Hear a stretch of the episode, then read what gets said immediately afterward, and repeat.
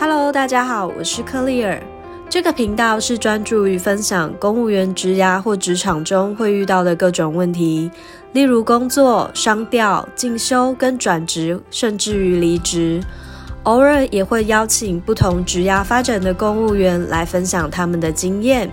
除了 Podcast 之外，你也可以直接在 Google 搜寻“翻转公职”，就可以找到我的网站。网站里面有更多对公务员工作有关的经验分享。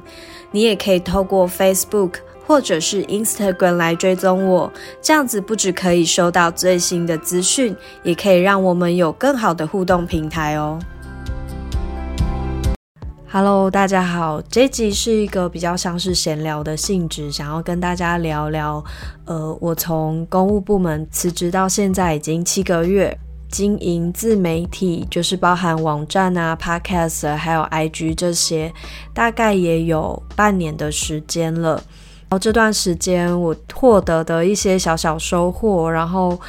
然后还有从所谓的铁饭碗这种大家觉得非常稳定的工作，跳到现在的现状，算是完全不稳定的自媒体这样子的身份，到底我觉得好跟坏，然后差别是什么？这是今天想要跟大家分享的内容。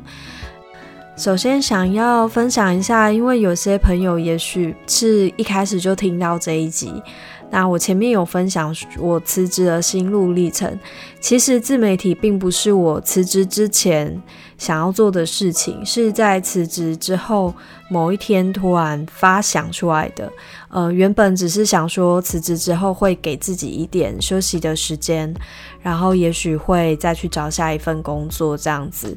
所以当时没有想太多，那只是觉得说自己在公务部门，因为十三年多的时间，而且呃算是经历过了不少的工作，所以有蛮多的经验是可以分享给大家。呃，我想会听翻转公职的频道，或者是会看我的网站认识到我的人，很多都是透过搜寻。那其实大家如果说过去，不管是你有商调啊，或者是工作上面遇到一些困难挫折什么的，就是如果从网络上面搜寻很难得到答案，那这就是我当时要做这一个自媒体的一个初衷，就是觉得把自己的经验分享出来，然后提供一些比较有逻辑然后可信的资料给大家，所以其实很高兴后来。也有蛮多朋友因为这样子认识到我，然后大家的回馈其实都相对是蛮正面的。这是对我来讲成立自媒体对我非常大的收获，就是透过这个管道可以看到很多不同人的人需求，然后也可以更看得清楚，就是呃，身为辞职的公务员，竟然还可以带给别人一些有价值的东西。再来是因为呃，慢慢的有一些朋友的追踪，那也有一些机会。另外就是在十月份，我也做了比较多的尝试，包含我完成了第一场的讲座，是跟补习班的合作。那这堂课是开给出任的公务员，就是教他们怎么到机关第一天报道的时候可以很顺利这样子的内容。然后希望大家在呃到机关报道的时候不要紧张。那这样的讲座呢，我同时也开了线上的版本，给一些不是在台北的其他地区的朋友，也可以一起来听这个主题。在筹划这个讲座的过程之中啊，其实蛮需要去不断的回归思考，包含自己当时在机关，不管是我自己还是出任公务员的时候，或者是后来不管当主管啊，或者是。身为一个前辈去教新人的时候，自己有做或者是没有做的事情，我会不断的去爬书，回想那些呃一个身为一个新人必须要知道的人。然后其实透过这个过程，我也觉得呃对于政府的工作又有一层新的认识。除了办讲座之外，最近也有开始在写第一本自己的书。然后也参加了第一次广播节目的录制，最近也认识了许多不同领域的朋友。我觉得这些事情是我在当公务员的时候从来没有办法想象的。其实小时候会想要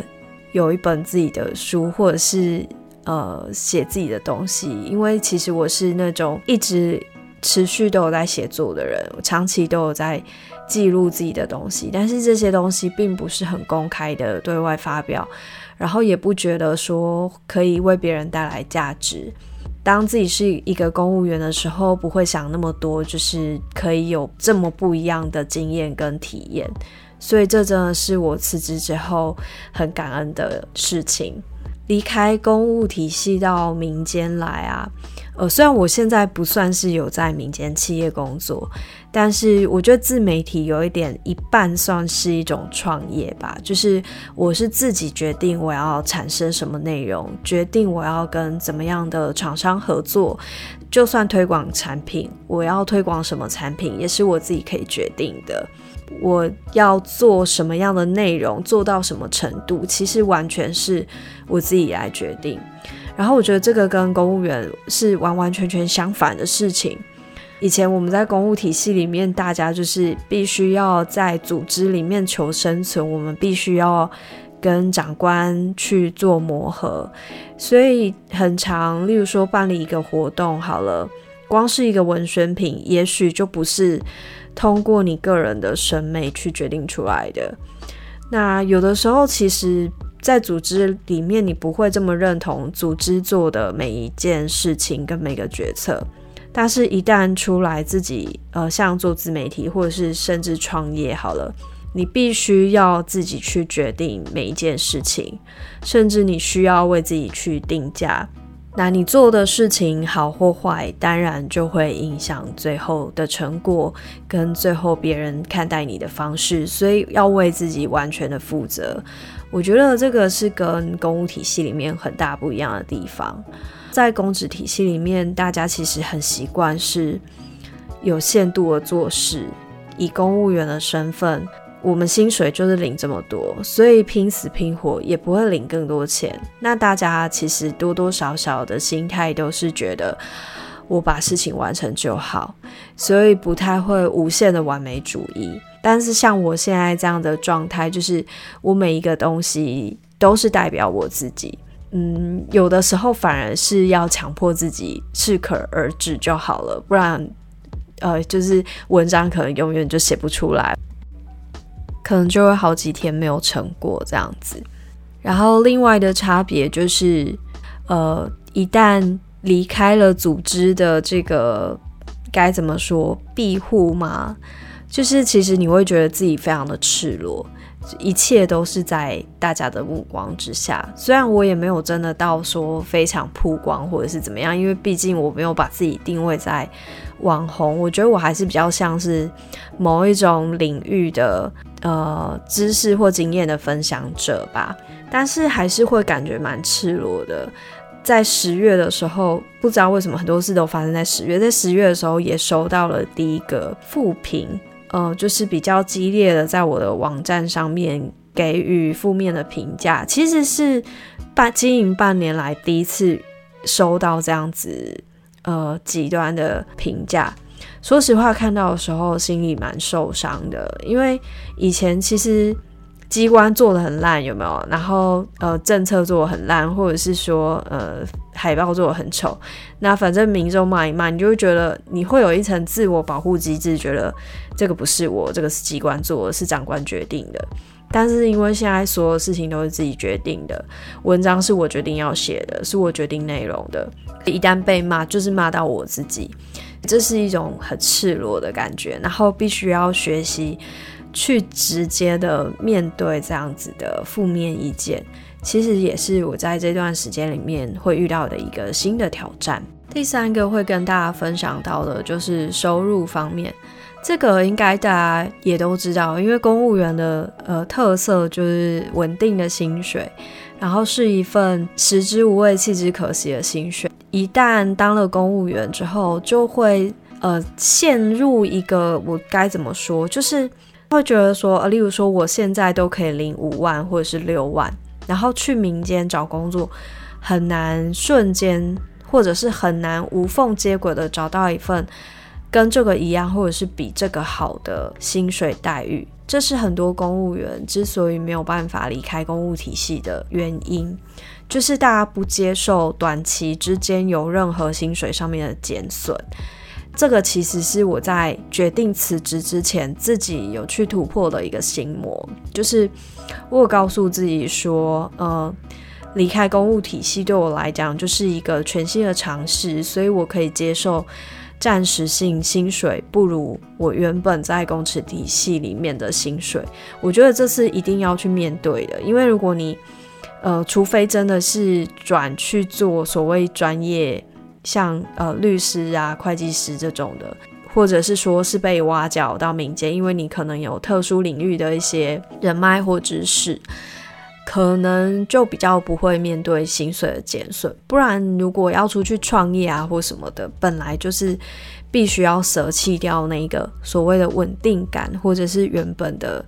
可能已经到某一个阶段的薪水。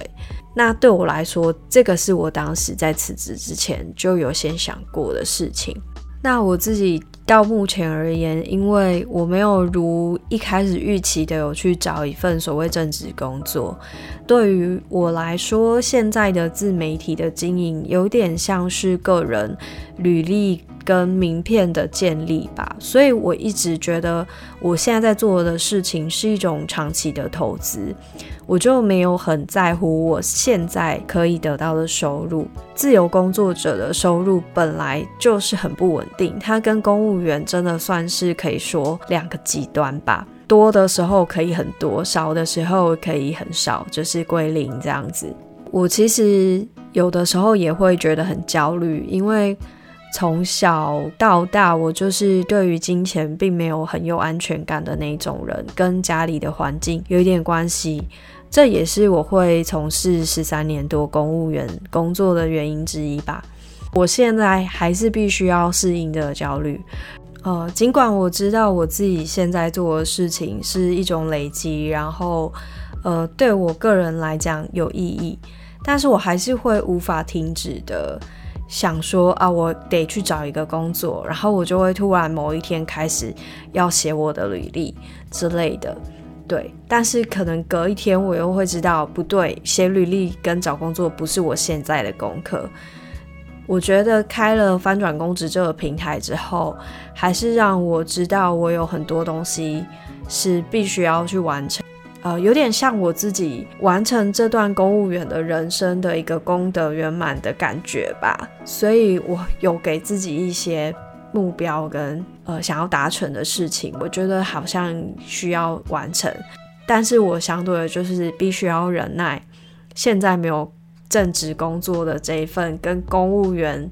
的时候完全相反的一个感觉，该怎么说呢？其实内心就是会会不安，但是必须要去跟他做抗衡。其他的不安就是呃时间吧。我从以前就是一个非常在乎时间的人，我很害怕时间的浪费，因为我觉得时间就是机会跟金钱。在离开公务体系之后，我就很急、很快速的时间成立了部落格，到现在其实我觉得我的时间算是把握的还不错，呃，一切也都在进度上。但是其实还是都蛮有时间的焦虑的，包含每一天的度过，因为已经没有上下班的时间的控制了，所以我会觉得我无时无刻好像都必须要做一点事情。但其实有的时候还是会想要休息啊，或者是状态不好，就是写不出来，然后不想动，或者是我就是想要看本小说之类的，就是会有这种时间，就会有一点自我谴责。因为也没有什么周休二日之类的概念，其实就是只要自己有状态，就必须随时都要上工。我在辞职之前的工作其实蛮忙的，然后那时候就觉得哦，累积好多电影没有看，书也是有累积了一些没有看。我那时候就满心想说，哇，我辞职之后应该会有一些时间可以消化这些电影片单跟书单。结果没有想到，我辞职之后到现在。累积的更多了，就是我看的更少了。像那个串流平台 Netflix 之类的，以前可能因为下班回去很累，什么都不想做，可能还会看一下电影或者是看一下剧。但现在是根本就不敢有那个时间，所以就电影跟剧其实看的也变少了。这件事也让我学到一个经验吧，或者是想法，就是如果你原本就是一个有自律或者是有呃时间管理焦虑的人，真的是不用怕找不到事情做。就是自己的焦虑感就会逼自己不断的往前，就算没有一个正职工作。好，然后再来想要分享另外一个，呃，就是经营自媒体到现在感觉比较挫折的地方，主要是在 Podcast，因为 Podcast 我原本有个想法，就是，呃，如果大家平常也有在看一些职场类的 Podcaster。其实很多都会邀请很多业界的来宾，然后分享，也许是他们的职涯或者是一些经验。其实有蛮多这样子的节目，所以我原本也想说，诶，我因为自己做了十三年，然后又换了蛮多机关，加上呃，可能同学啊，或者是同事，或者是一些其他的人脉，就是其实蛮多都是有一定年资的公务员，但是。呃，没有太遥远的地方，就是不是什么兼任官之类遥不可及的人。那其实可以有一些分享给年轻的公务员，包含他们的职涯，或者是说未来要从事怎么样的工作，或者甚至在工作的技巧上面，也许会有一些帮助。当时是想的很天真这样子，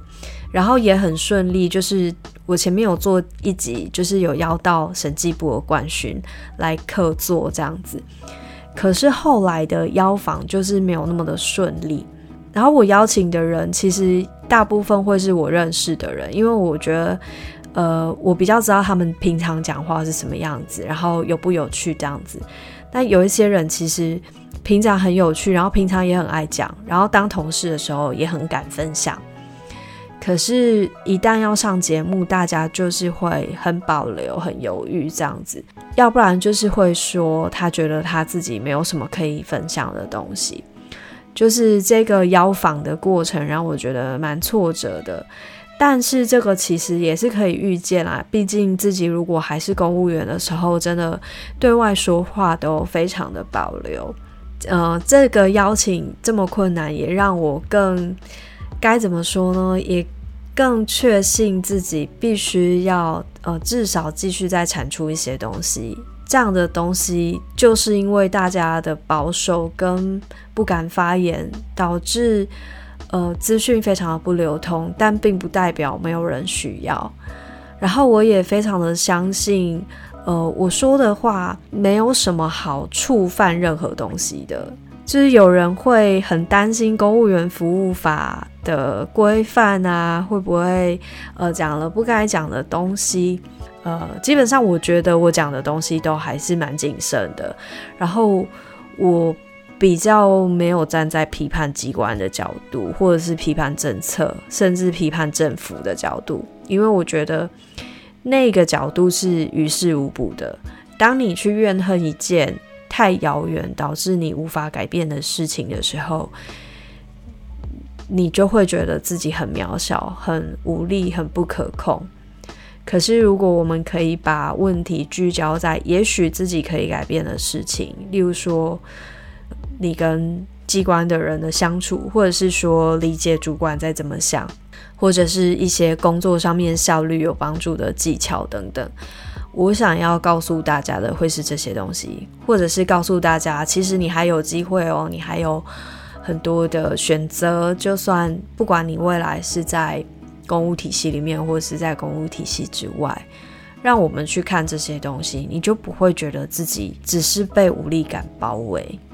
好，然后今天好像看似漫无目的聊了一些从公务员辞职之后到现在的。感觉跟经历吧，然后有一点点算是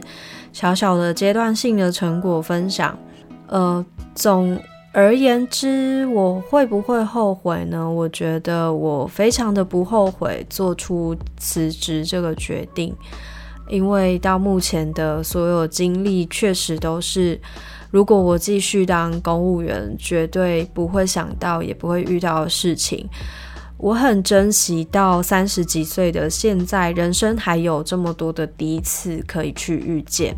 尽管现在的收入是非常低迷的状态，但是我也相信，